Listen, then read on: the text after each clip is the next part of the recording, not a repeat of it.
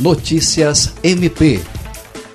A Procuradora-Geral de Justiça do Ministério Público do Estado do Acre, Cátia Rejane de Araújo Rodrigues, participou nesta segunda-feira da sessão de abertura dos trabalhos da Assembleia Legislativa do Estado do Acre, a LEAC, ocasião em que também foi realizada pelo governador Gladson Cameli a leitura da mensagem governamental para o ano de 2021.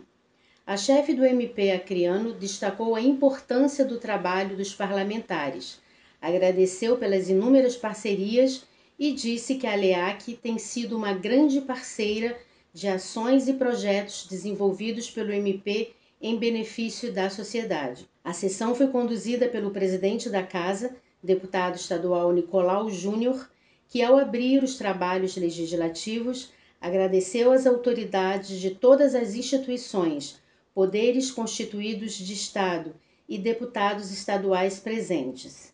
Na ocasião, o presidente destacou o trabalho da Força Tarefa em defesa da população no combate à Covid-19 no Estado. Durante a leitura da mensagem, o governador do Estado destacou o compromisso de sua gestão para as áreas prioritárias do governo e falou dos esforços na área da saúde pública. Gladson Cameli disse que o governo do estado colocou em funcionamento, em tempo hábil, 477 leitos exclusivos para a Covid-19